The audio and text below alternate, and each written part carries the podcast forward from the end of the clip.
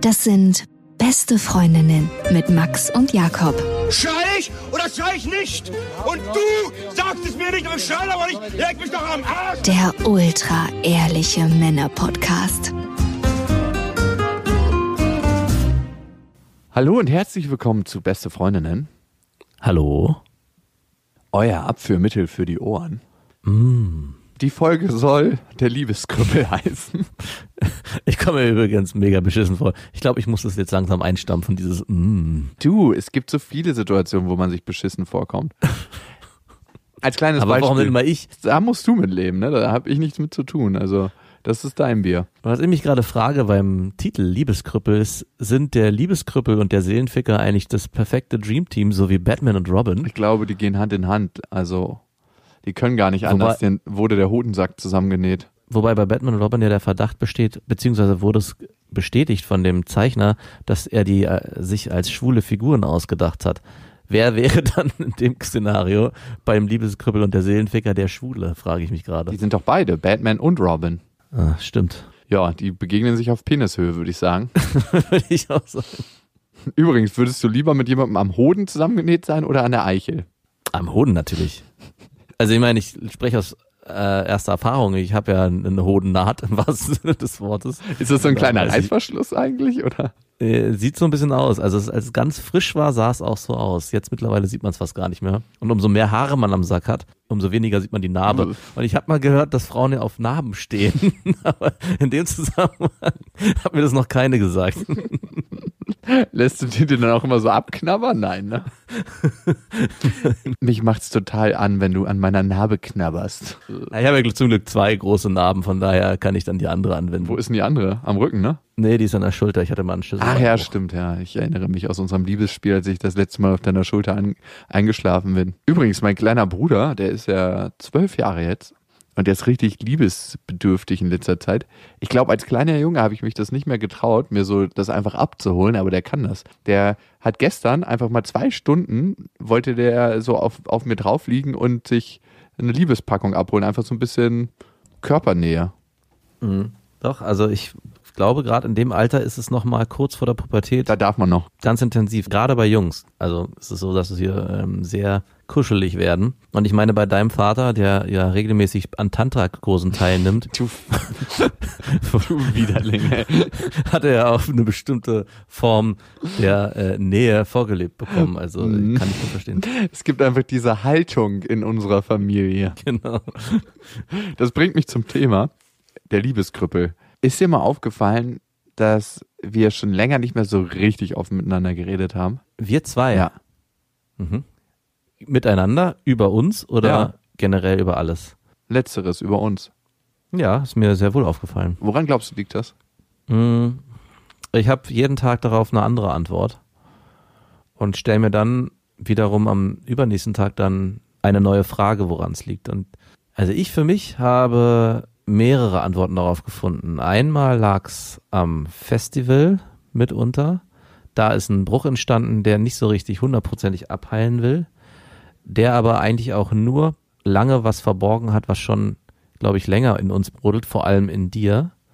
Das ist eine Antwort, die ich habe. Zweite Antwort ist, dass ich glaube, eine Zeit lang stark versucht habe, deinem Lebensmodell so ein bisschen nachzueifern und so fasziniert war von dem, was du alles in zum Beispiel zwei Tagen schaffst, wo ich danach, glaube ich, ein halbes Jahr Urlaub bräuchte und mir da drin auch nicht treu geblieben bin. Also, dass ich für mich versuchen wollte, nicht so zu sein wie du, aber dieses Modell so ein bisschen für mich versuchen wollte anzunehmen und dann mir untreu geworden bin, wie ich eigentlich bin und dass ich so halt nicht funktioniere, sondern ein eigenständiger Mensch bin, dass ich meine eigene Persönlichkeit bin mit seinen eigenen Stärken und eigentlich mich verliere da drin, wenn ich in Teilen versuche, dem nachzueifern, was du für dich in deinem Leben als erstrebenswert erachtest. Das kann gut sein, es könnte auch für mich vielleicht gut sein, aber ich merke mehr und mehr, dass es nicht das ist, was ich in der Form in meinem Leben so leben möchte.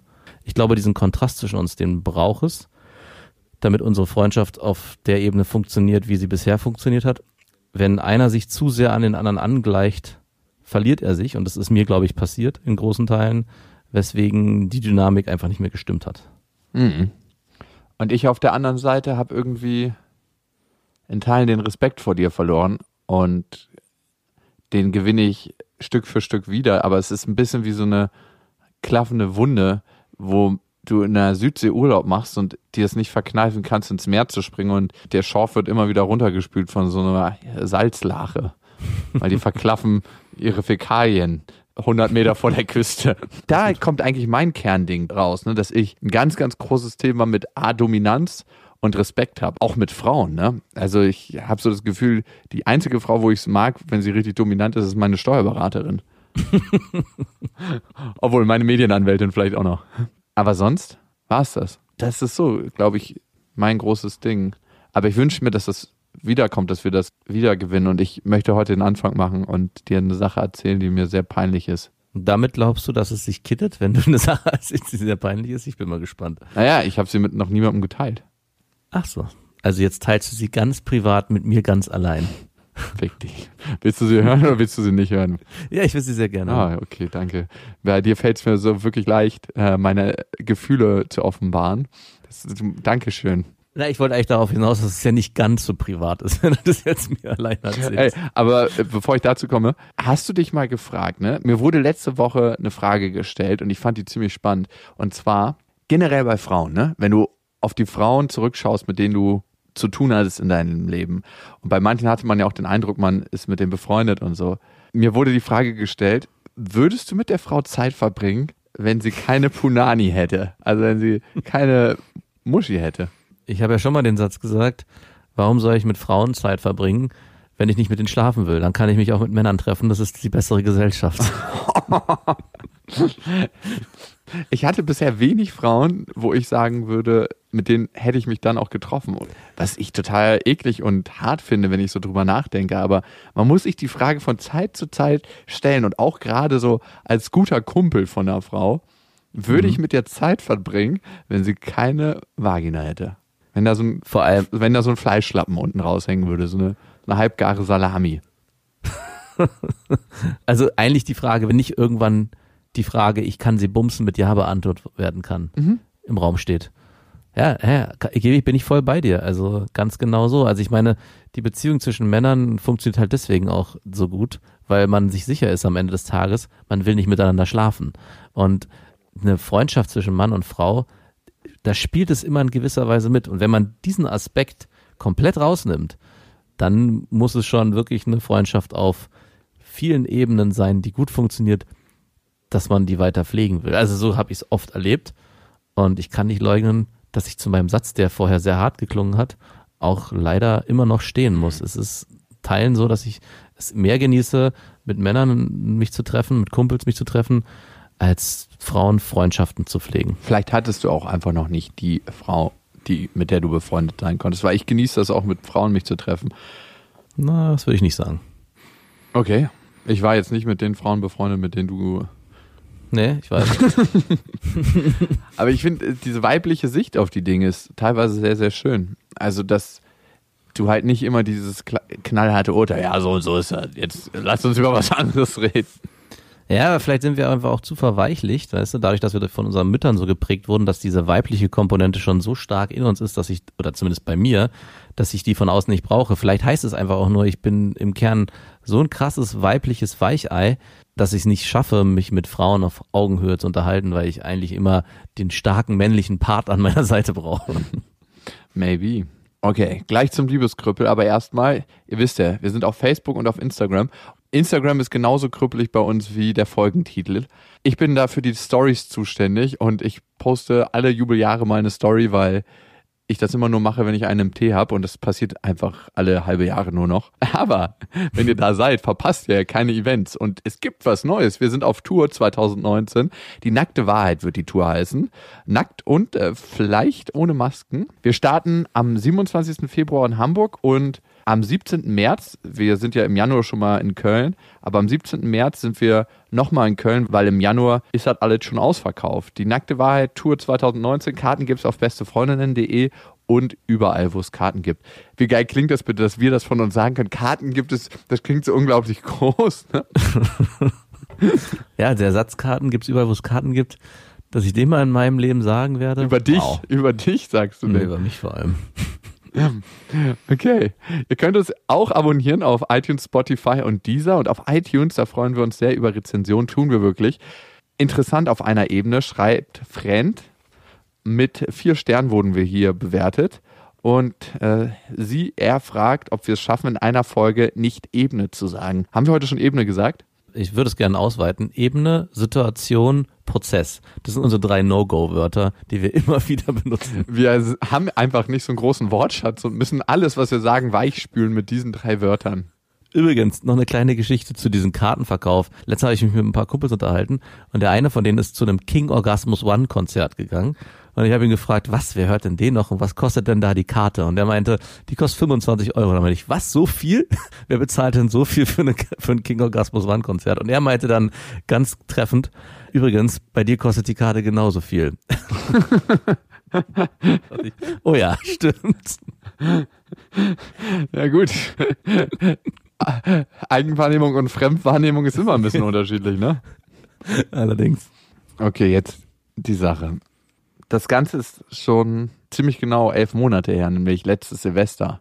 Meine Tochter ist übrigens heute zehn Monate alt geworden und Ui. zu dem Zeitpunkt war sie noch nicht geboren. Das war Silvester und wir hatten uns dazu entschlossen, Silvester zu Hause zu verbringen, meine Freundin und ich, weil sie ja da schon hochschwanger war und ich immer wieder merke, dass Silvester einfach eine Party ist, von der man zu viel erwartet und die, wo die Auszahlung einfach zu gering ist. Kein Mensch braucht Silvester. Eigentlich hey, würde ich so eine Gegenbewertung gerne. Ja würde ich so eine gern so eine Gegenbewegung gründen, dass man Silvester aus dem als Feiertag streicht in allen Ländern. Ich, wir können ja klein anfangen in Deutschland und generell dann weltweit. Ich hasse Silvester, wirklich. Ich hasse es. Also hassen ist zu viel gesagt. Ich, ich finde immer, Silvester ist wie Instagram. Man legt die Latte unglaublich hoch und dann passiert am Ende gar nichts. und Silvester ist ein Instagram-Model. Die eigene Latte. Oh, so siehst du in echt aus? Erschreckend. Kann ich hier mal einen Real-Life-Filter haben? Man muss dann immer so Sachen vor seinen Augen tragen, das alles weich zeichnet, so eine Brille. Der Real-Life-Filter. Und wir saßen zu Hause und ich weiß nicht wie, aber wir haben uns auf jeden Fall mal wieder heftig gestritten. Und ich merke bei den Streits mit meiner Freundin, sie vergisst das zwei Stunden später wieder und mir haftet das noch teilweise ein, zwei Tage an, so dass ich so richtig verschlossen bin, wie so eine Schnecke und durchs Haus krieche und mich nicht daraus erwehren kann.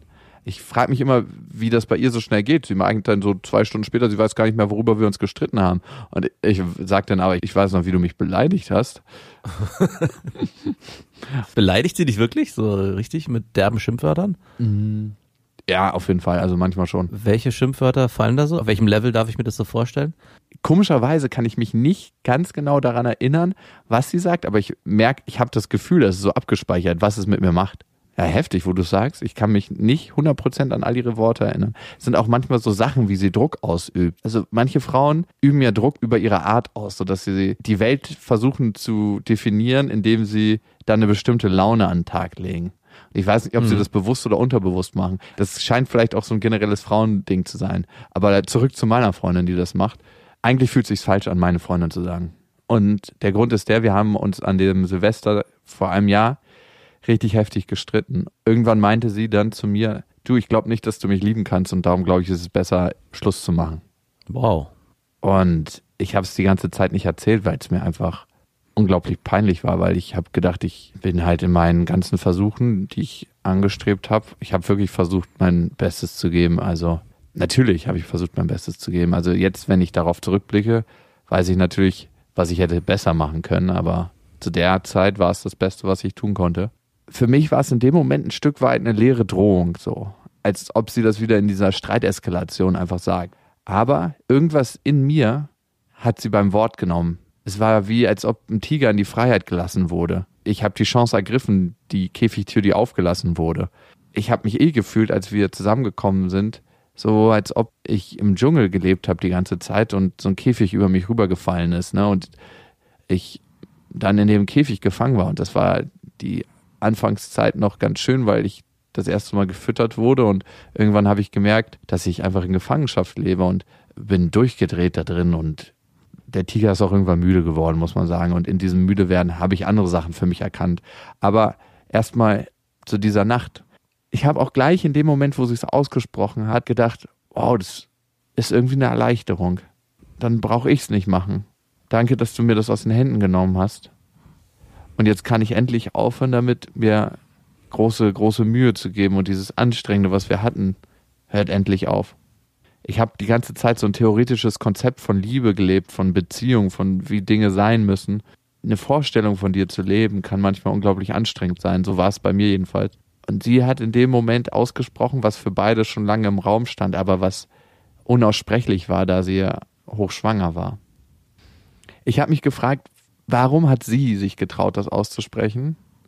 Und warum habe ich mich das nicht getraut? Und warum berührt es mich so peinlich? Auf der einen Seite, glaube ich, hat sie das angesprochen, weil sie wurde vor mir schon öfters in Beziehungen enttäuscht. Und ich glaube, wenn dir jemand das Gefühl gibt, dass er dich nicht wirklich liebt, dann ergreifst du die Kontrolle eher darüber, dass du das Ganze beendest. Mhm. Weil du bist dann derjenige, der die Fäden in der Hand hat. Und für mich war es auch so, dass es mich trotzdem in meinem Stolz ergriffen hat, so dass sie das ausgesprochen hat und nicht ich. Auf der einen Seite war Erleichterung, aber auf der anderen Seite hat sie das, was wir hatten zu diesem Zeitpunkt definiert und hat mir das dann aus der Hand genommen und ich habe mich ein Stück weit so wie ein Depp gefühlt. Alter, ey, ganz ehrlich, wer wird schon von seiner schwangeren Freundin verlassen? ich, ich, letztes Mal hatten wir das Thema auf schwangere Frauen fremdgehen. Ich glaube, der nächste Step oder ein Step, Step davor ist, in der Schwangerschaft den Typen, sich von seinem Typen zu trennen. Hm. Die Frage ist, habe ich mich von ihr getrennt davor? Für mich hört sich so an, als ob sie eigentlich den Schritt, wie du es schon selber gesagt hast, dir abgenommen hat, weil du dich nicht getraut hast, ihn selber zu gehen. Und damit sie für sich eine Klarheit hat, noch vor der Geburt und vielleicht auch die Geburt eures gemeinsamen Kindes mit dem Wissen, vielleicht alleine da zu stehen, auch durchhält, ist sie diesen Schritt gegangen, damit sie weiß, wenn ich das Ding hier vielleicht alleine durchziehen muss, dann möchte ich auch für mich eine Klarheit haben und formuliere ganz klar, was Sache ist, damit sie sich dann auch nicht Hoffnung machen braucht, dass du sie vielleicht davor spontan verlässt und sie das nicht in der Hand hat. Also das Schlussmachen in der Situation hört sich für mich an, wie die Kontrolle behalten wollen. Hm. Wir haben beide die Kontrolle verloren auf jeden Fall und hm die Wochen danach haben wir auch gar nicht mehr darüber geredet. Und für mich war es so, dass wir auf der einen Seite weiterhin zusammen waren, weil wir auch gar nicht mehr darüber geredet haben und es eigentlich alles war wie vorher. Und auf der anderen Seite war es, als ob sich ein Teil von mir tatsächlich getrennt hat und hat das für bare Münze genommen an dem Abend so. Hm. Es ist wie ein Schwebezustand. Und oh, ein Teil von mir war auch einfach unglaublich sauer und enttäuscht und konnte sich ihr gar nicht mehr öffnen. Wie lange vor der Geburt war das? Zwei Monate. Nee, mhm. ein, ein, Monat. Ein Monat vor der Geburt war das. Mhm. Und es lief danach auf sonderbare Weise ein Stück weit besser, weil dieser Druck von Beziehungen alles richtig machen müssen, war auf einmal weg. Also es war wer wie, als ob zwei WG-Partner versehentlich miteinander geschlafen hätten und ein Kind erwarten. Hm. Und in Teilen leben wir so. Ich meine, und ich hätte nie gedacht, dass ich das so lange aushalte. Wir hatten seit diesem Vorfall einmal miteinander geschlafen. Wow. Das ist wenig. Das ist sehr wenig. ich, ganz ehrlich, ich hatte noch nie so wenig Sex in meinem fucking ganzen Leben, seitdem ich mein erstes Mal hatte. Es ist Jetzt verstehe ich auch, warum du so frustriert oft bist. Ich krieg den ganzen Ärger, aber du nicht bumsen darfst. Ich verstehe. Ja, ganz genau. ähm, Am Ende reduziert es wieder nur auf den Sex. ähm, ich glaube, wenn ich das richtig einleiten würde, ne, dann, dann würden wir auch miteinander schlafen. Aber es ist, eine Seite von mir will das nicht, weil ich wollte dafür kämpfen, für das, was wir haben und das so durchstehen. Aber eine Beziehung ist ja auch nichts, was man durchsteht. Und ich weiß nicht, irgendwie habe ich auch gar kein Bedürfnis danach. Also es ist ganz komisch, also das hätte ich mir nie denken können. Ich glaube, es ist so viel anderes gerade in meinem Leben, dass das gar nicht so, so ein großer Faktor ist. Einfach. Ist so viel anderes in deinem Leben. Damit ich das um nicht spüren davon- muss? Ja, genau. Ja, auf jeden Fall. Das ist ein großer, großer Teil. Also, dass ich mich eigentlich vor dem verstecke, was auch los ist. Also, dass ich dieses Thema Beziehung und Liebe und Körperlichkeit einfach ersetzt habe mit anderen Dingen in meinem Leben im Moment. Und du kannst dir nicht vorstellen, wie produktiv man bei der Arbeit sein kann. Doch, das kann ich mir gut vorstellen. Also gerade bei dir, weil du, glaube ich, jemand bist, der, also ich bin gerade auch ein bisschen schockiert, wenn ich so überlege, ich kenne dich ja jetzt schon eine ganze Weile und in der ganzen Zeit, die ich dich kannte, warst du, was Frauengeschichten angeht, ja im, in ständiger Bewegung. Also ich, es gibt, glaube ich, keine, keinen Moment, wo ich dich nicht kannte und du mit irgendeiner Frau was am Laufen hattest oder vielleicht zwei. Und da floss unglaublich viel Energie von dir rein, aber am Ende hast du ja auch was dafür rausbekommen. Also es ist ja dann ein gewisses Geben und Nehmen. Und wenn ich mir jetzt überlege, dass zehn, du elf Monate mh, da keine Möglichkeit mehr hattest, körperlich deinen Saft abzugeben, sage ich jetzt mal ganz platt, dann kommt mir das so vor, wie als würde ich die letzten zehn Jahre mit keinem mehr geschlafen haben. Also so fühlt sich das gerade für mich an. Als äh, so extrem empfinde ich dann schon doch noch, noch mal den Unterschied zwischen uns, wie du in, in deiner Sturm- und Drangphase im Dating-Game warst, so würde ich es mal nennen, und, und ich dann zum Gegensatz in dieser Zeit war. Weil es gab bei mir auch mal, ich glaube, zwei Jahre lang, wo ich äh, Single war und dann nicht wirklich was lief. Und das war für mich aber ein Zustand, der normal war und ich immer nur von dir hörte, ja, mit der und hier mit da und hier und wo ich dachte, wow, ja, krass, wie präsent das ist in deinem Leben. Und jetzt zu hören im Nachhinein, dass dieser große Teil komplett ausgeblendet ist, also es schockiert mich schon fast ein bisschen, dass es so krass ist. Kannst du verstehen, dass ich es dir nicht erzählt habe? Ja, ab- absolut. Also aus mehreren Gründen. Also erstmal auch genau, weil ich dich ja so kenne, ist es ja auch eine Offenlegung deiner Person, wie du ja eigentlich nicht warst, vielleicht auch nicht sein willst und vor allem nie gewesen bist. Und zweiteres ist natürlich auch, glaube ich, etwas, wo man vielleicht auch nicht unbedingt stolz drauf ist, dass man jetzt so lange in seiner eigenen Beziehung nicht mehr mit seiner Freundin geschlafen hat oder generell in so einer Distanz eigentlich zueinander lebt. In letzter Zeit nähern wir uns wieder an und manchmal kommt so das, was wir früher hatten, zurück. Aber dann gibt es immer wieder irgendeinen heftigen Streit, wo sie sich nach drei, vier Stunden wieder beruhigt hat und ich bin einfach mal wie so eine verdammte Schnecke, die sich nicht mehr aus ihrem Häuschen traut. Und irgendwie verdirbt mir das alles an, an Lust und was ich jetzt so in mir habe. Also ich arbeite sowieso gerne, aber an solchen Tagen ist es dann, als ob man ein Ventil aufmacht und Luft rauskommt, wenn ich zur Arbeit gehe. Das ist so, oh Gott, mein Ort der Entspannung. Das ist eigentlich umgekehrt, oder? Bei den meisten Menschen. Ist umgekehrt. Ich fick mich hier einfach selbst. Ich fick mich, lass mich von der Arbeit ficken. Ich in alle Löcher, ey. Richtig schön Kampfshot ins Gesicht. Mit brennenden Augen. Ich bin ein bisschen sprachlos, muss ich sagen. Also, weil ich das so in der Extremität nicht erwartet hätte. Also, es ist auch ein bisschen befremdlich, darüber zu reden, weil ich auch finde, weil ich nicht weiß, ob wir da deiner Freundin auch gerecht werden, da so offen drüber zu sprechen. Ich meine, sie hat da einen großen Anteil dran. Ich meine, es geht in erster Linie um dich und dein Gefühl, aber es macht mich sprachlos in gewisser Weise. Was mich fasziniert, ist, dass du ein Streitmuster hast, was ich kenne, aber nicht von mir, sondern von meiner Freundin. Und das Streitmuster, was deine Freundin hat, kenne ich auch. Und zwar von mir.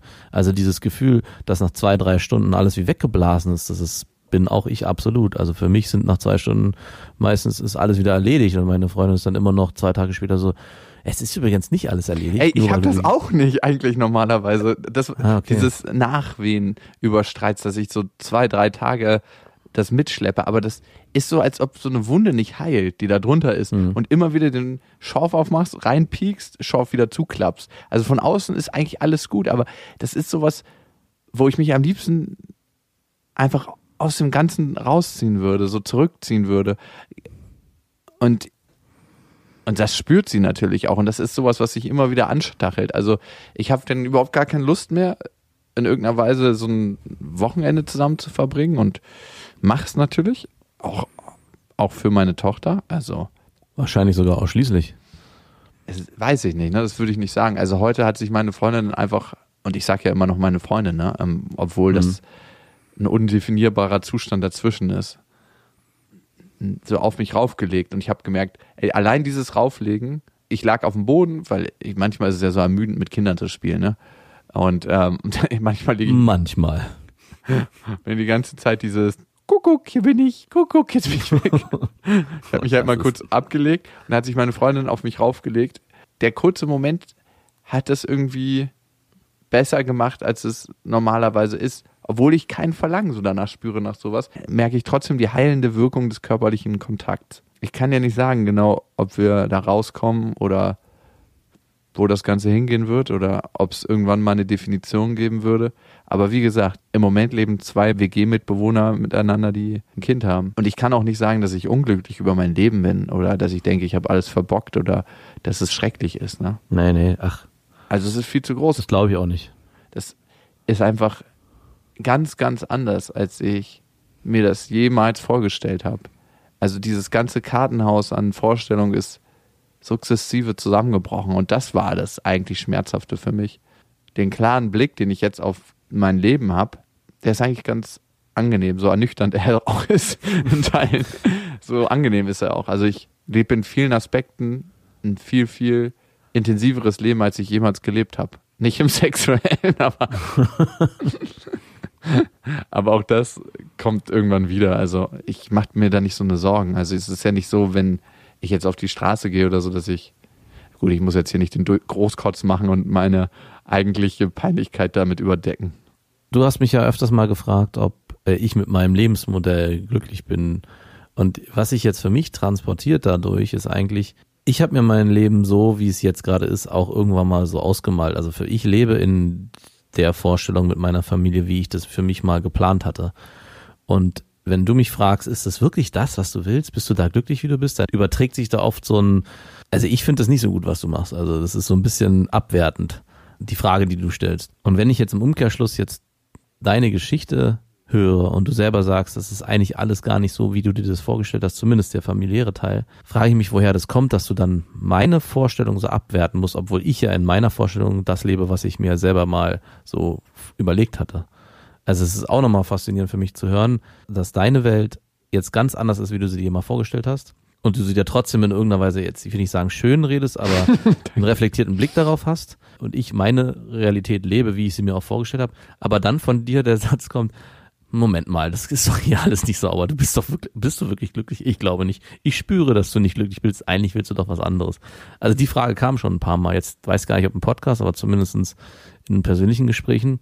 Und da frage ich mich, woher das kommt. Ob du vielleicht in gewisser Weise auch immer wieder abklopfen musst, dass das, was ich lebe, glücklich machen kann oder ob ich vielleicht auch Zweifel habe. Und sobald ich nur einen kleinen Zweifel transportiere an dich, sagst du, ah ja, den schnapp ich mir, den Zweifel, den brauche ich vielleicht auch ein bisschen für mich. Steckt wahrscheinlich eine Wahrheit drin. Also kann ich nicht abstreiten. Also 100% wird da beides drin stecken. Also zum einen meinen eigenen Zweifel über mein Leben und mein Lebensmodell und trotzdem auch der Gedanke, macht es dich wirklich glücklich? Ja, klar. Also ich denke, da steckt beides drin und Und genauso umgekehrt kann ich ja nicht leugnen, dass diese Frage natürlich auch mit mir was macht und ich dann überlege, ist da vielleicht auch was dran? Wenn er die Frage so stellt, spürt er ja auch was durch, vielleicht, ja, was ich ausstrahle, was überhaupt Raum dafür gibt, dass es sich so anfühlen kann. also vielleicht für dich eine 100-Tage-Challenge. Stell dir jeden Morgen die Frage, bin ich wirklich glücklich? 100 Tage, Mann, fuck you. Ich verspreche dir, es ist nicht zielführend, glücklich zu werden mit dieser Frage. Bin ich Ne. wirklich glücklich? Du, du hast so einen schönen Moment und dann würde ich gerne ankommen und dir ins Ohr flüstern, aber bist du jetzt wirklich glücklich? Ist es das jetzt? Bist du sicher? Soll es das schon gewesen sein? Guck mal, die Banalität, in der du hier lebst. Diesen billige Laminatboden, auf dem du sitzt. Eigentlich bräuchte ich eine Tonaufnahme von dir, ganz leise im Hintergrund immer kommt, du bist so langweilig, dein Leben ist langweilig. In Dauerschleife. Ja, Aber hey, ich meine, ich habe einen sehr, sehr hässlichen Charakterzug, den ich sehr hässlich finde. Und den hatte ich früher viel, viel stärker und den konnte ich mehr und mehr ablegen. Aber ich hatte das ganz lange bei Frauen und auch bei Freunden teilweise, aber bei Freunden weniger, dass ich die manchmal in bestimmten Momenten degradiert habe, wo ich gar nicht weiß, wofür. So mit so komischen, blöden Bemerkungen, wo ich mir denke, so ist das notwendig jetzt? Mhm. Hast du so ein kleines Selbstbewusstsein, dass du das machen musst? Mhm. Kenne ich irgendwoher. aus unserer Beziehung, ne? Ja. Ja, bei dir mache ich das teilweise auch und ich habe mich dabei erwischt, wie ich das immer noch manchmal mache. Und ich frage mich, woher kommt das? Das ist auf jeden Fall noch ein Schatten von mir. Wenn ich die Geschichte jetzt von dir höre und auch die letzten elf Monate mir so angucke, dann kann ich diese ganze Situation, die auch wir miteinander hatten, die zu, zu Konflikten geführt haben, wo ich mich auch teilweise schlecht gefühlt habe, nochmal anders für mich bewerten und nochmal ein viel, viel größeres Verständnis aufbringen. Und all das, was gewesen ist, hat für mich jetzt auch nicht mehr so eine Schwere, weil ich weiß, dass du nicht gebimst sehr, hast. Nee, nicht ja, genau. Wirklich, ich bin wie so Nein. jemand, der jetzt auf einmal in so zwei Beine verloren hat und so ein Kriegsveteran. Auf jeden Fall, ich bin der Bims-Veteran jetzt in deinen Augen und werde hier durch dein Gedankenkarussell geschoben.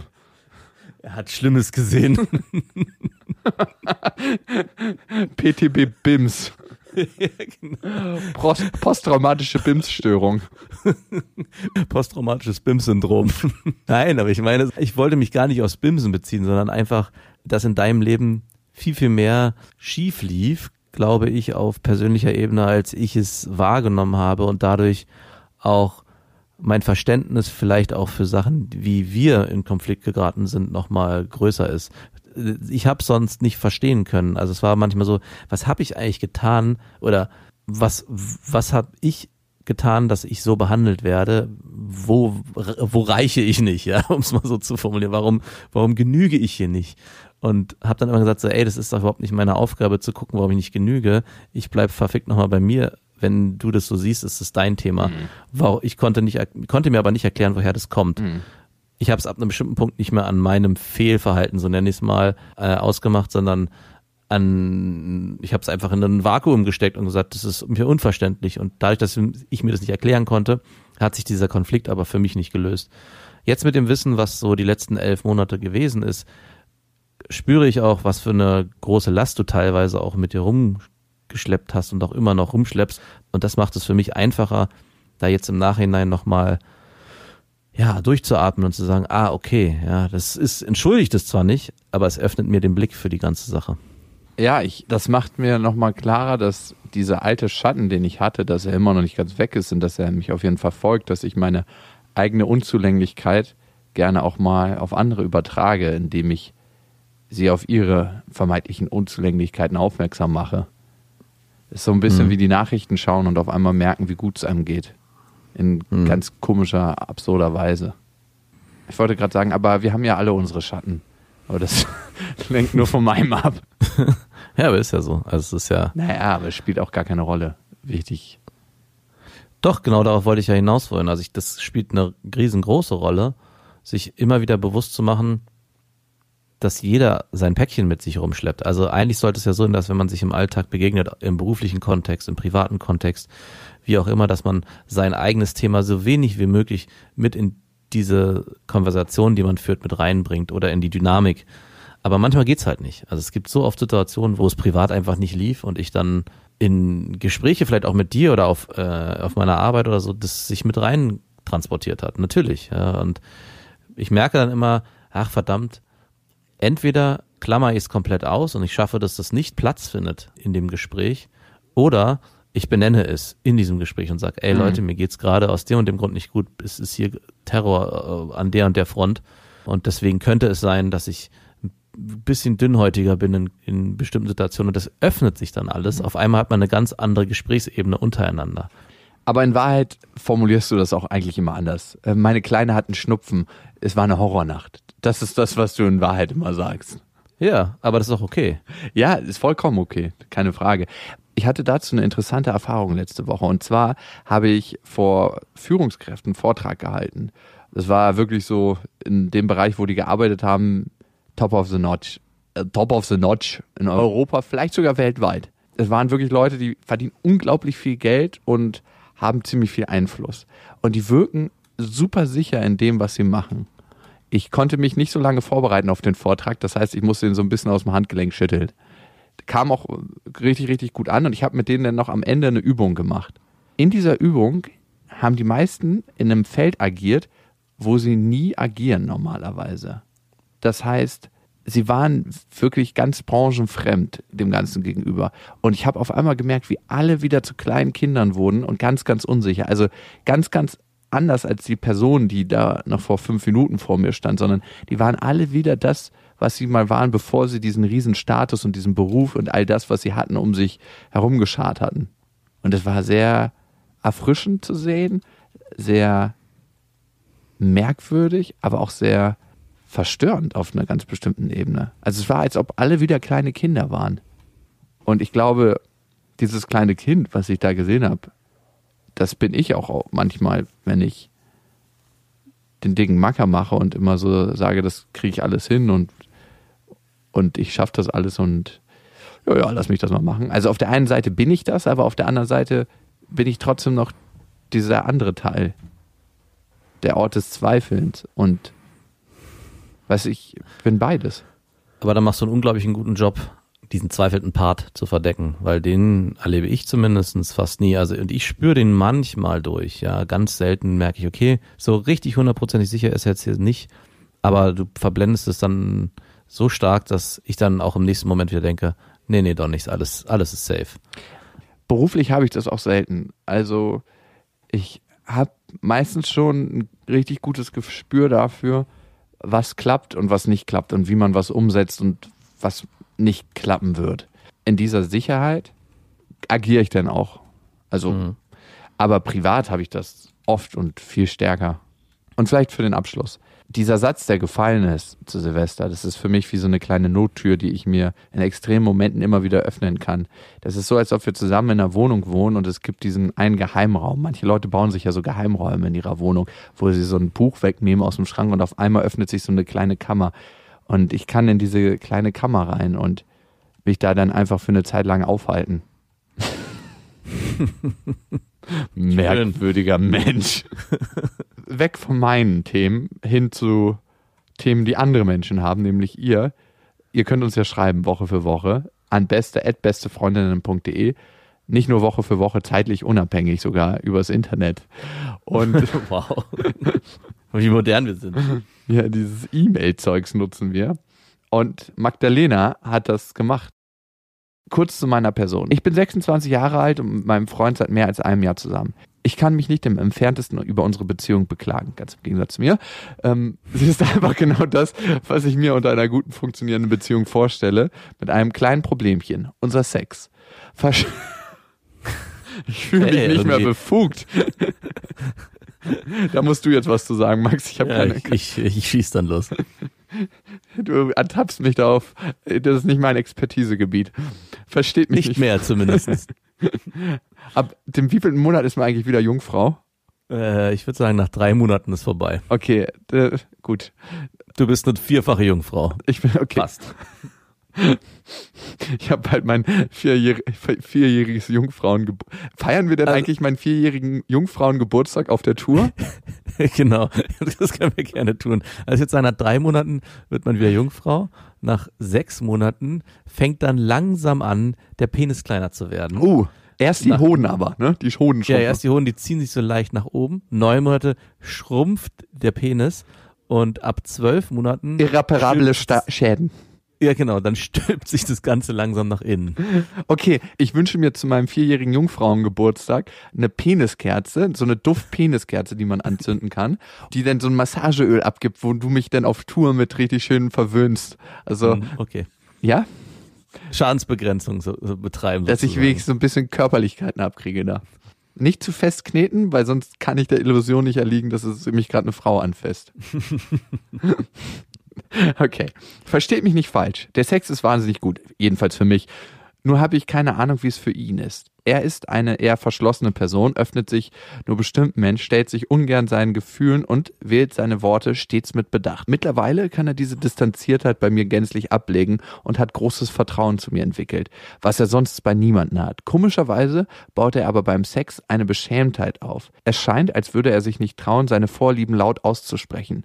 Ich habe ihn schon mehrmals danach gefragt und auch während und nach dem Sex nach Anzeichen gesucht, doch konnte ich keine finden. Meine Frage an euch was kann ich tun, dass er endlich offen mit mir über seine Fantasien, seine Goes und seine No-Goes spricht?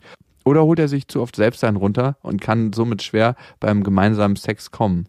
Habt ihr irgendwelche Tipps, die beim Mann funktionieren? Vor allem wünsche ich mir eines, dass ich mir nicht ständig den Kopf darüber zerbrechen muss, ob ihm das jetzt gefällt oder nicht. Oder ob er jetzt das eine lieber hätte oder das andere. Zum Letzteren. Ach nee, du bist der Experte, sorry.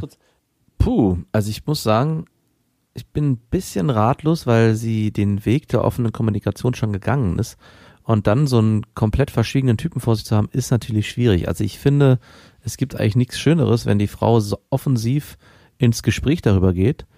Und ich erinnere mich noch an eine Ex-Freundin von mir, die einfach nur beim Reden über Sex auch dann immer betont hat, wie geil sie das gerade macht, dass man darüber redet. Und dann hat es oft auch zu Sex geführt, was dann natürlich dazu geführt hat, dass wir sehr oft darüber gesprochen haben, weil ich wusste, wenn wir darüber sprechen, dann gibt's Sex und ich war äh, in einem Mangelzustand und den wollte ich definitiv versuchen zu beheben, damit ich nicht so jungfräulich ende wie der gute Jakob. Ich muss sagen, vielleicht hast du hier so einen kleinen schweigsamen Bumser vor dir, der einfach mit allem zufrieden ist, was du machst und mehr gar nicht braucht. Also vielleicht machst du schon viel, viel mehr, als er bisher jemals erlebt hat in den Beziehungen und du bimmst ihn ins Schweigen. Also er weiß einfach gar nicht, was er noch dem Ganzen hinzufügen soll, weil es so gut ist, dass er so endlos zufrieden ist, dass er danach nur noch nicken kann und nichts dazu zu sagen hat. Das Schweigen der Bimser. genau, am Ende ist es das Schweigen des Bimsers. Zwei Ideen sind mir dazu gekommen. Einmal, du meinst, du möchtest dir nicht ständig den Kopf darüber zerbrechen, ob ihm das jetzt gefällt oder nicht. Ganz ehrlich, es gibt nichts Geileres als eine Frau, die ihr Ding durchzieht im Bett und auf sich achtet und guckt, was ihr gefällt. Das heißt, ich glaube, diesen Part kannst du mehr und mehr ausklammern, ob du ihn jetzt pleased oder nicht. Ich finde, man ist nur bis zu einem ganz bestimmten Grad dafür zuständig, dem anderen seine Wünsche von den Lippen abzulesen. Auch nicht von den Schamlippen. und das andere, ich glaube tatsächlich, Menschen, die sehr verschlossen sind, die haben ganz bestimmte Wertevorstellungen in sich, wie man zu sein hat. Und ihre eigentlichen Wünsche entsprechen nicht den Wertevorstellungen wenn du das eingeimpft bekommen hast, ne, familiär bedingt oder mhm. wo auch immer diese Erfahrung gemacht hast, dass du irgendwie das Gefühl hast, dass du deine Wünsche nicht äußern kannst, weil sie nicht deinen Wertevorstellungen, die du ja so tief in deinem System drin hast, dass du die manchmal auch gar nicht bewusst wahrnimmst, dann wirst du ein Problem haben damit, die zu äußern. Kleines Beispiel, also ich dachte immer, Analsex wäre so ziemlich das Schmutzigste, was es gibt. Und ich hatte aber Bock, das auszuprobieren, gleich mit meiner ersten Freundin. Und wir waren so ein halbes Jahr zusammen und irgendwann dachte ich dann, ach fuck, jetzt sagst du es irgendwann mal. Und dann habe ich es ihr gesagt und dann war das überhaupt gar kein Thema für sie und sie meinte so, ja, das ausprobieren. und wir waren dann irgendwann meine Mutter besuchen, die hat zu dem Zeitpunkt in Niedersachsen gewohnt und hatten, als sie dann weg war, so Olivenöl geholt aus der Küche. Und dann halt äh, so eine richtig schöne Analnummer durchgeführt und auch auf so einem dreckigen Stuhl, den wir dann noch zerbimst haben. Das war so ein kleiner Ikea-Hocker, der ist äh, unter unserem Gewicht zusammengebimst. den hatte ich übrigens noch auf den Schrank gelegt bei meiner Mutter, dass sie das nicht merkt. Also es wäre auch kein Problem gewesen, aber ich wollte in dem Moment nicht da sein, wenn sie sagt, na, habt ihr den ähm, Stuhl kaputt gemacht? Ähm, also dann hätte sie genau gewusst, was darauf stattgefunden hat. Darum habe ich ihn einfach mal auf den Schrank gelegt. Ich hatte aber immer das Gefühl, dass ich meine Freundin dann beschmutzt habe. Dass man sowas mit seiner Freundin nicht macht. Das kann man mit irgendeinem One-Night-Stand machen oder mit irgendeiner Frau, die man nicht kennt. Das war meine Konvention, meine Moralvorstellung davon. Und das hat Jahre gebraucht, bis sich das aufgelöst hat. Dass ich nicht gedacht habe, eine Frau ist degradiert dadurch, dass man mit ihr Analsex hat oder dass man einfach seine Wünsche oder seine sexuellen Vorstellungen lebt. Und du schreibst ja, dass er auch nach 40 Minuten nicht kommt. Und was Jakob gerade gesagt hat, spricht eigentlich dafür, dass genau diese moralischen Ängste, die er hat, dazu führen, dass er es nicht schafft, auszusprechen, nicht nur nicht auszusprechen, sondern auch im Bett, während ihr miteinander schlaft, vielleicht auch das Problem hat, sich hundertprozentig fallen zu lassen, darauf einzulassen, so dass es am Ende dazu führt, dass er auch loslassen kann, im Sinne von Sperma loslassen. ja, das stimmt. Ich glaube, du musst ihn einfach immer weiter durchbimsen, bis äh, sein Gehirn nicht mehr richtig funktioniert und er dann nur noch funktioniert wie eine Mannmaschine, die dann am Ende loslassen kann. Am besten wenig Druck, weil ich habe gemerkt, dass Menschen, die Schwierigkeiten haben, sich zu öffnen, das am besten tun, wenn man selber sich öffnet. Also wenn man ja. selber kommt und mit seinen Themen kommt, aber keine Erwartung hat. Also nicht deine Bedürfnisse und Wünsche äußerst, weil du möchtest, dass er das auch tut, sondern ohne Erwartung. Wenn dir das in irgendeiner Form gelingt und du diesen Tropfen immer wieder fallen lässt, kann es sein, dass daraus irgendwann See des Vertrauens wird und ihr beide nackt darin baden könnt. Der erste Lusttropfen fällt. Und ihr dann den Schwertwal und den Albino-Buckelwal macht. Kennst du die? Hast du die? ja, natürlich kenne ich die. Geht nur, wenn du nackt schwimmst und einen sehr weißen Arsch hast. Vorrangig im Hochsommer, weil da ist der Kontrast so schön dann. Okay, wenn ihr ein Thema habt oder eine Frage, dann schreibt uns gerne. Oder kommt zu unserer Tour, die Ungebimsten. Karten gibt es überall, wo es Karten gibt. und wo immer ihr auch gerade seid, ob ihr gerade irgendwo ungebimst rumliegt und euch Sex wünscht oder ob ihr gerade Sex habt oder ob ihr daran gar nicht denkt. Man kann jetzt gerade nicht, nicht an Sex denken. Bis dahin, wir wünschen euch was. Das waren Beste Freundinnen mit Max und Jakob. Jetzt auf iTunes, Spotify, Soundcloud, dieser YouTube und in deinen schmutzigen Gedanken.